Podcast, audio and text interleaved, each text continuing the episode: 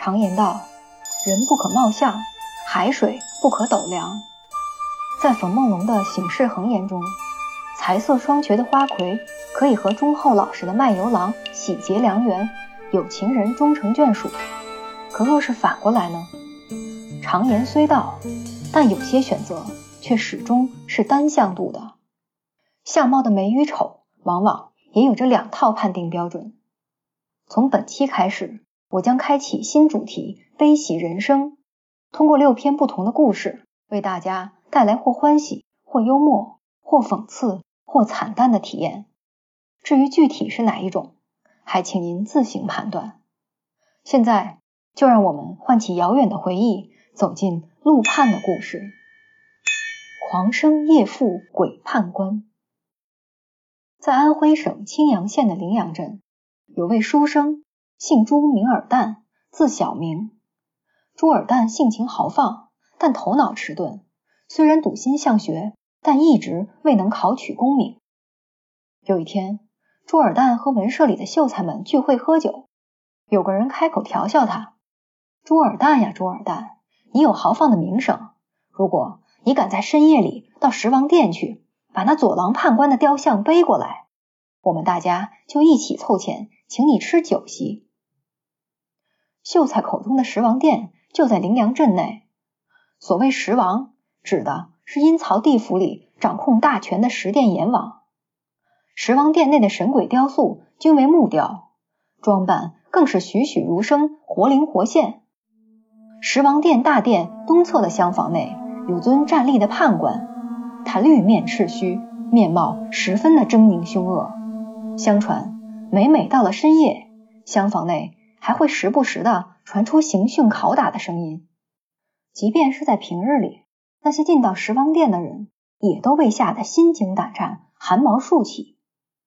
众秀才本想借着这事儿刁难朱尔旦，可没想到他听后。反而笑着站起身，直接走了出去。没过多久，就听见他在门外大喊：“诸位仁兄，我把大胡子宗师请来了。”众人才站起身，就看见朱尔旦背着判官走了进来。他先是将神像放置在案几之上，接着又举起酒杯往地上洒垫了三次。秀才们见这情形，一个个。都吓得哆哆嗦嗦，坐立不安，想把判官送回去。朱尔旦又往地上洒了一杯酒，开口祝告道：“门生不才，做出了轻率狂妄的举动，请宗师宽恕，不要怪罪。我的家就在不远处，请您趁着酒兴来找我，不要因为阴阳两界的阻隔而有所顾虑。”说完，便背起判官送了回去。鬼客临门杯酒欢。第二天，众秀才如约设宴。他们从白天一直喝到了日暮时分，这才半醉着回到了家。朱尔旦觉得有些不尽兴，又趁着夜色开始挑灯独酌。忽然间，有个人揭开门帘走了进来，抬头一看，竟是判官。朱尔旦站起身，看来我这下是要死了。昨晚冒犯了宗师，您现在可是来治我的死罪吗？只见判官用手掀起浓密的赤须，露出了微笑。非也，昨天承蒙你盛情相请，今晚刚好有空，所以来赴达人之约。朱尔旦非常高兴，赶忙拉着判官的衣袖，让对方落座，又亲自清洗了酒具，准备点火温酒。判官阻止了他。天气暖和，可以直接冷饮。朱尔旦遵从意见，将酒瓶摆在桌上，随后便跑去招呼家人，准备些下酒菜。妻子听说家里来了位鬼判官，吓得又惊又惧，告诫丈夫不要过去。可朱尔旦不仅不听，还坚持站在一旁，等到菜品一出锅，就立刻端了过去。推杯换盏间，朱尔旦询问判官姓名。我姓陆，没有名字。朱尔旦同陆判聊起古典文化，也是对答如流。他接着问起八股之意，答：阴司的诵读与阳间大致相同，一篇文章的好坏我也能够分辨。陆判的酒量很大，两人在谈话间已喝下了十大杯酒。朱尔旦因为白天喝了一整天，不知不觉间就醉倒了，趴在桌上睡了过去。等他再睁开眼，陪伴他的只有昏黄的残烛，鬼客已经离开了。从这以后，陆盼每隔三两天就来找朱尔旦喝酒，两人的关系也越来越融洽。喝醉了，干脆就挤在一张床上抵足而卧。朱尔旦把自己写的诗文拿给陆盼看，对方看后经常是用红笔一勾，直说写的不好。剖腹掏心，巧补缺。某天，朱尔旦喝醉酒，先睡下了。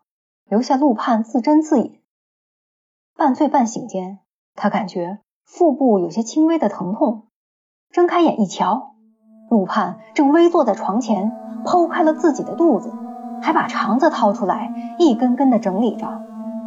朱尔旦被这血腥的场面吓懵了，他随即开口道：“我与你往日无冤，近日无仇，你为什么要杀我？”陆盼却笑着告诉朱尔旦：“别怕。”我不过是为你换了一颗聪明的心。只见他从容地将整理好的肠子装了回去，接着又把伤口合上，拿起裹脚布缠好了腰腹。等到一切做完，床榻上竟毫无血迹，只是腹间有些轻微的发麻。陆盼将一个肉块放在桌上，朱尔旦问这是什么？答：这是你的心。之前看你一直写不好文章。我就知道是心窍不通，血脉堵塞了，所以才在冥界从千万颗心中挑选了一颗好的为你换上，补足了缺失。他把话说完，就站起身掩门而去。天亮以后，朱尔旦解开腰间的裹布，伤口已经愈合了，缝合处只留有一条细细的红线。从这天起，朱尔旦。不仅文思大进，看过的文章书目还能够过眼不忘。几天后，他再次把诗文拿给陆判，终于得到了认可。这回可以了。不过你的福缘较浅，这一生恐怕不能在官场上大显大贵，顶多就走到乡试、科试。那我什么时候可以考中？朱尔旦问道。今年就能夺魁。陆判的话果然应验了。没过多久，朱尔旦就在科试中拔得头筹，又在接下来的秋季乡试中考了第二名。文社的秀才们平时嘲弄惯了，这次竟在选印发行的试卷中看到了朱尔旦的文章，一个个都瞪着眼睛不敢相信。他们追着朱尔旦仔细的询问，这才知晓了这段非同寻常的经历。众人在惊讶之余。也想借着朱尔旦的关系和陆盼结交，朱尔旦答应了。为了迎接鬼判官的到来，秀才们当晚就大设宴席，摆下了丰富的酒菜。天刚刚过一更，陆判官已经如约而至。相比于十王殿中的木质雕像，眼前的判官目光炯炯如闪电，赤色的胡须随着呼吸微微颤动。在绿色面皮的映衬下，更显得无比骇人。众人顿时就吓得面无血色，牙齿止不住的打颤。别说是和陆盼结交了，他们连酒席都没吃完，就灰溜溜的退场了。面目全非，结发人。朱尔旦于是又将陆盼请到了家中，喝到微醺时，他突然开了口：“先前。”多亏你为我洗肠清胃，打通了心脉，我已经受益良多了。但眼下还有件事想托你帮忙，也不知道当讲不当讲。陆盼让他提出来，原来是关于朱尔旦的妻子。他说，既然肠子和心都可以换，那么我想面目也能够更换。我的结发妻子，她的身段虽然柔软苗条。只是头面上姿色不佳，长得不够漂亮，所以想请你动动刀子换一换，如何？陆盼听后笑了笑，没问题，容我慢慢想想办法。几天过去了，在一个安静的半夜，陆盼突然敲响了朱家的大门。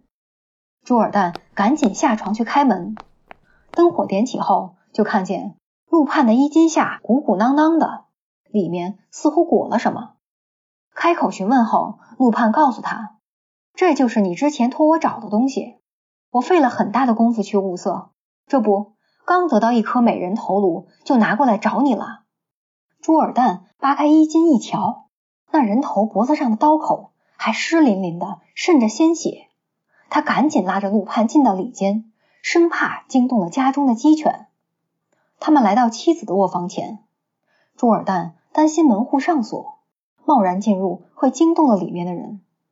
陆盼走上前，抬手轻轻一推，房门竟自己打开了。走到床前，发现妻子正侧身而眠。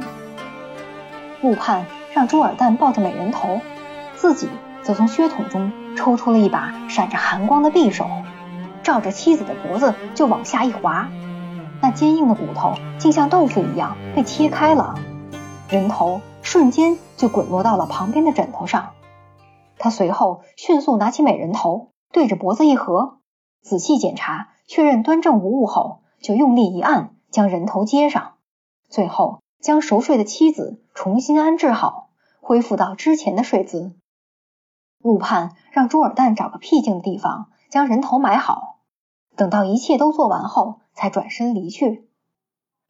第二天。朱尔旦的妻子从床上醒来，感觉脖子微微发麻，脸上也好像糊了层什么东西。用手一搓，竟然是干巴的血片。他惊恐至极，尖叫着喊来了婢女，打了盆水准备洗脸。婢女进到房间后，看见满面狼藉的妻子，也是吓得不轻。待到脸上的血污清洗干净，盆中的清水也染红了。更令人不可思议的是，妻子的样貌竟然变得面目全非。他自己取过镜子一照，也是错愕的说不出话来，不知道昨晚到底发生了什么。这时候，朱尔旦走了进来，他来到妻子跟前，反复端详，只见纤长的眉毛延伸到了双鬓，明媚的笑脸上还点缀着一对小小的酒窝，美貌的样子。宛如画中人，他将换头的事情一五一十的告诉给了妻子，接着又解开他的衣领，脖子上果然有一圈细细的红线，上下两边的肤色也是截然不同。移花接木，现灵雨。原来朱尔旦妻子项上的这颗美人头，来自一位姓吴的御史家。吴御史有个女儿。美貌十分出众，家里也早早安排好了亲事。可没想到，姑娘还没等到成婚，她的未婚夫就先死了，并且还接连死了两任，所以直到十九岁时都未能出嫁。正月十五元宵节这天，吴御史的女儿到十王殿游览，当时庙里头游人如织，什么五花八门、三教九流的人都有。其中就有个无赖窃贼，因为贪图姑娘的美貌起了歹念。这窃贼先是在暗中偷偷跟着姑娘到了家，接着又趁着夜色翻墙来到了院内，打洞钻进了卧房，将守在床前的婢女杀死后，就要逼着女方就范。姑娘不从，还奋力的反抗，大声的呼救。那窃贼在一怒之下，便把她也杀死了。御史夫人听到女儿房间传出动静，招呼婢女过去查看，这才发现了尸体。全家人在惊骇之余，又赶紧将尸身停在了厅堂，开始准备后事。满门上下就这样哭哭啼啼，足足折腾了一整夜。等到第二天一早，他们准备为死者装殓衣亲时，却发现项上的人头不翼而飞了。吴御史。先是责怪侍女没有恪守职责，让女儿的头被野狗叼去了。他将所有的侍女拷打了一遍之后，就一纸诉状告到了郡守那里，要求尽快缉拿凶手。眼见三个月过去了，杀人的凶犯却迟迟没有线索。后来，朱尔旦妻子改头换面的奇闻传到了吴御史耳朵里。他派了一位老太太到朱家打探情况。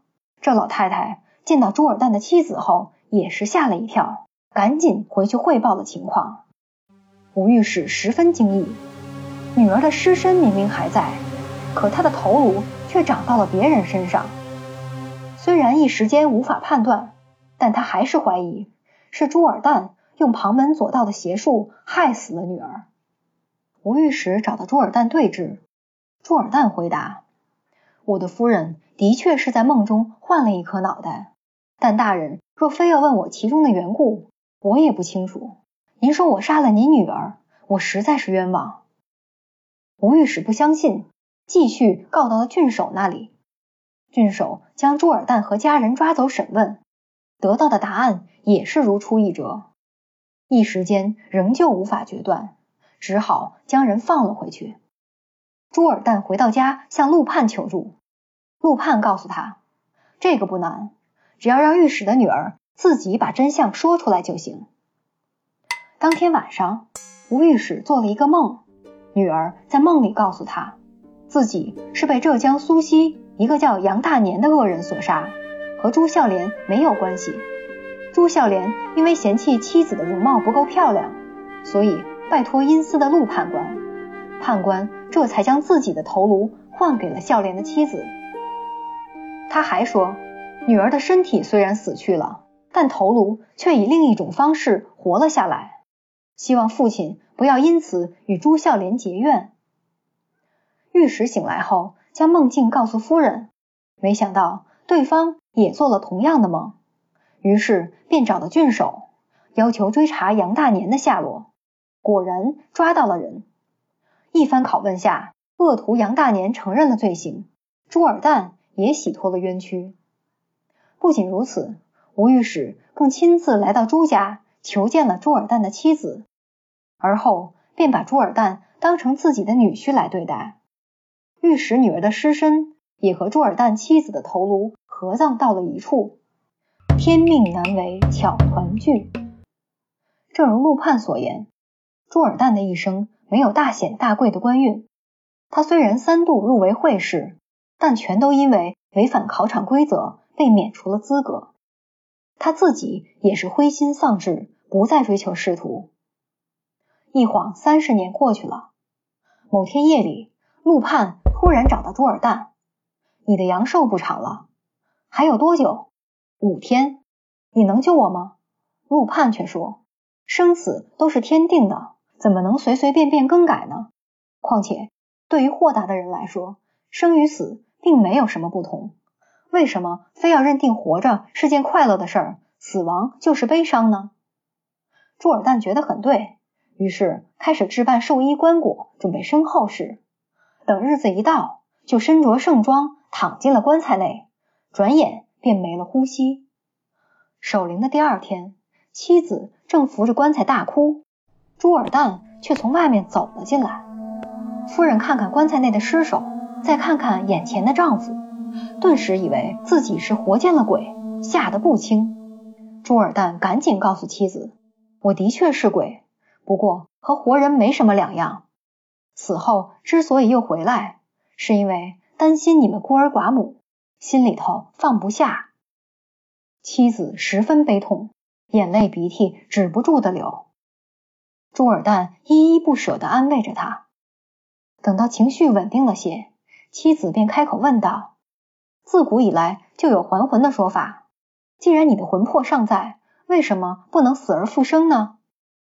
答：“天命不可违。”妻子又问：“那你在阴间做什么？”陆盼帮我引荐，在阴间担任督察案务一职，还授予了官爵，所以也没有受苦。妻子还想继续问，朱尔旦阻止了他。陆公是和我一起来的，先准备酒席招待吧。就这样，妻子像往常一样备好酒菜，客厅里又充满了欢笑声和豪言高语，和丈夫生前没什么两样。等到半夜，再偷偷向里一瞧，鬼客已经杳然消逝了。从这以后。朱尔旦就每隔三两天回家一趟，有时还会在卧房留宿。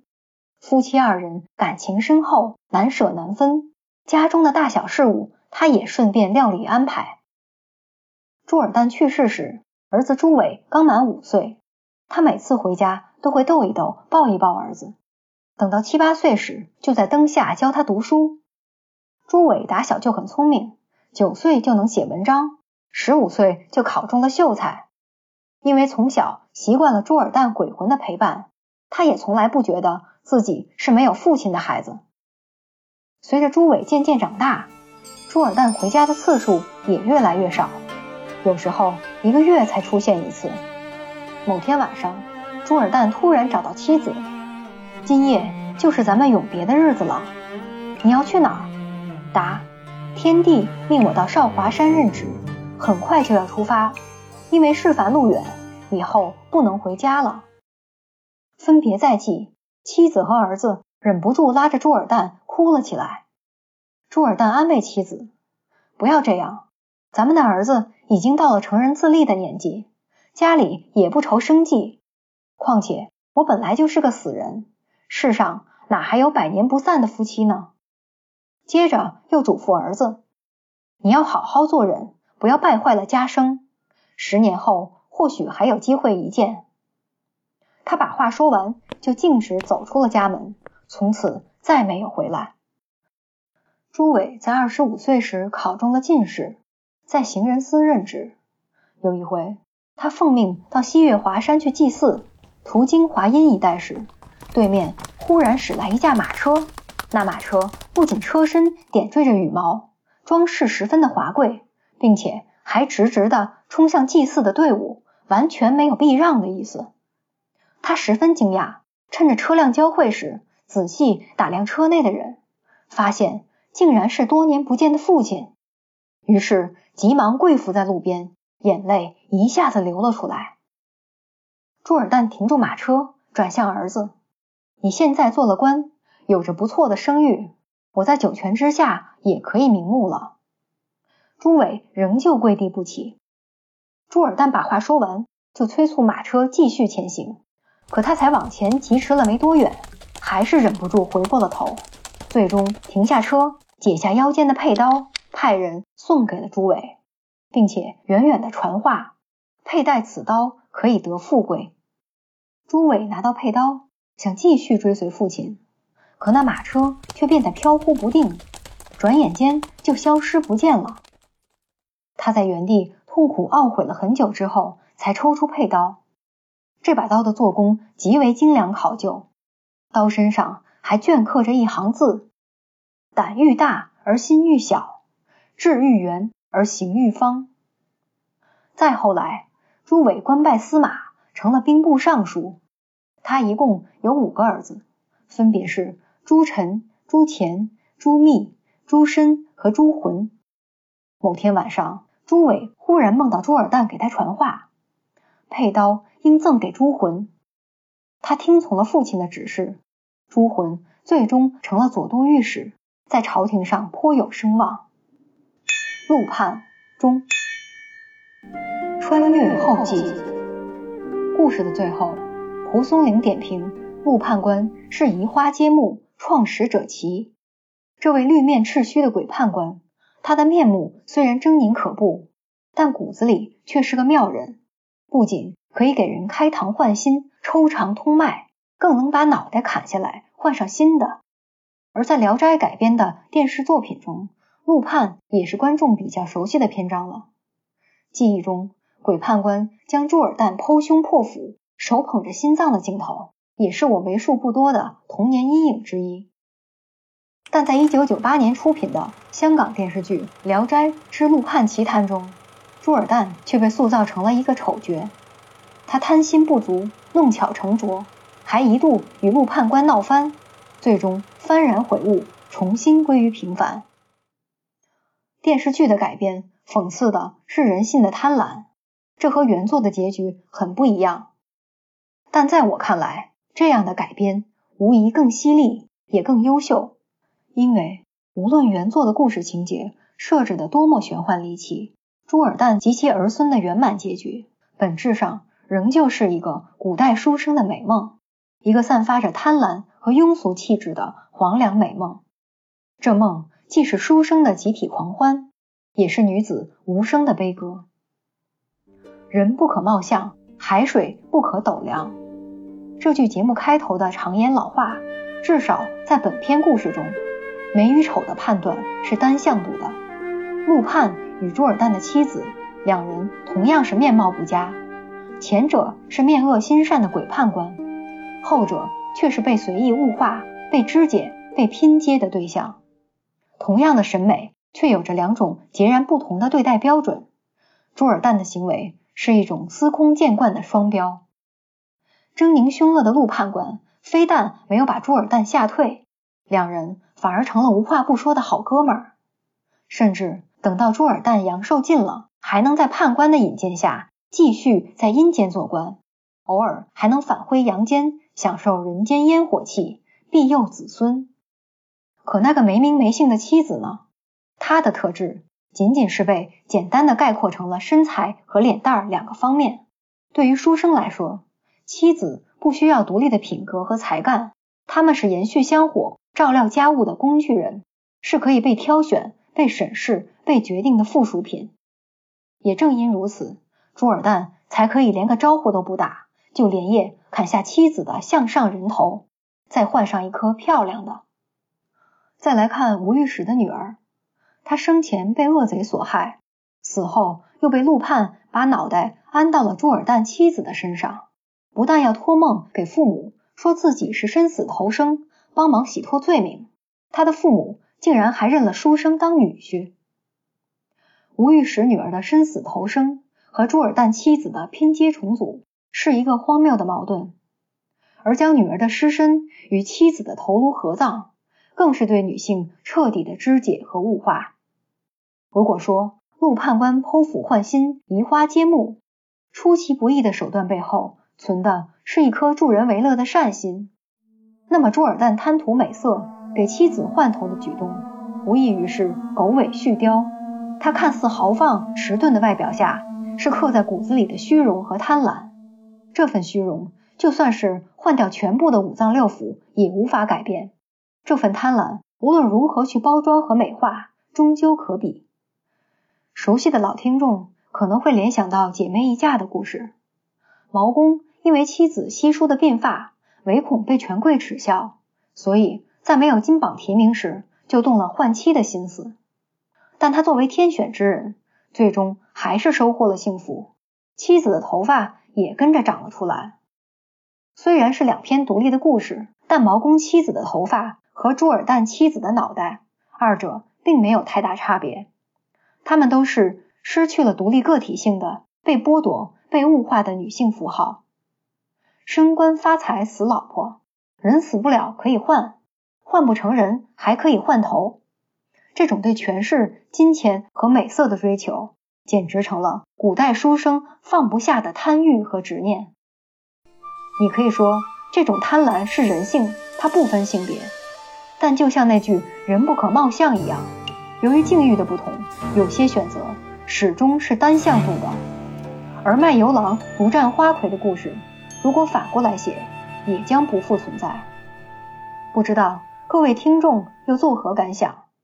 我是夜半鲁智深，本期穿越聊斋到此结束，让我们下期再会。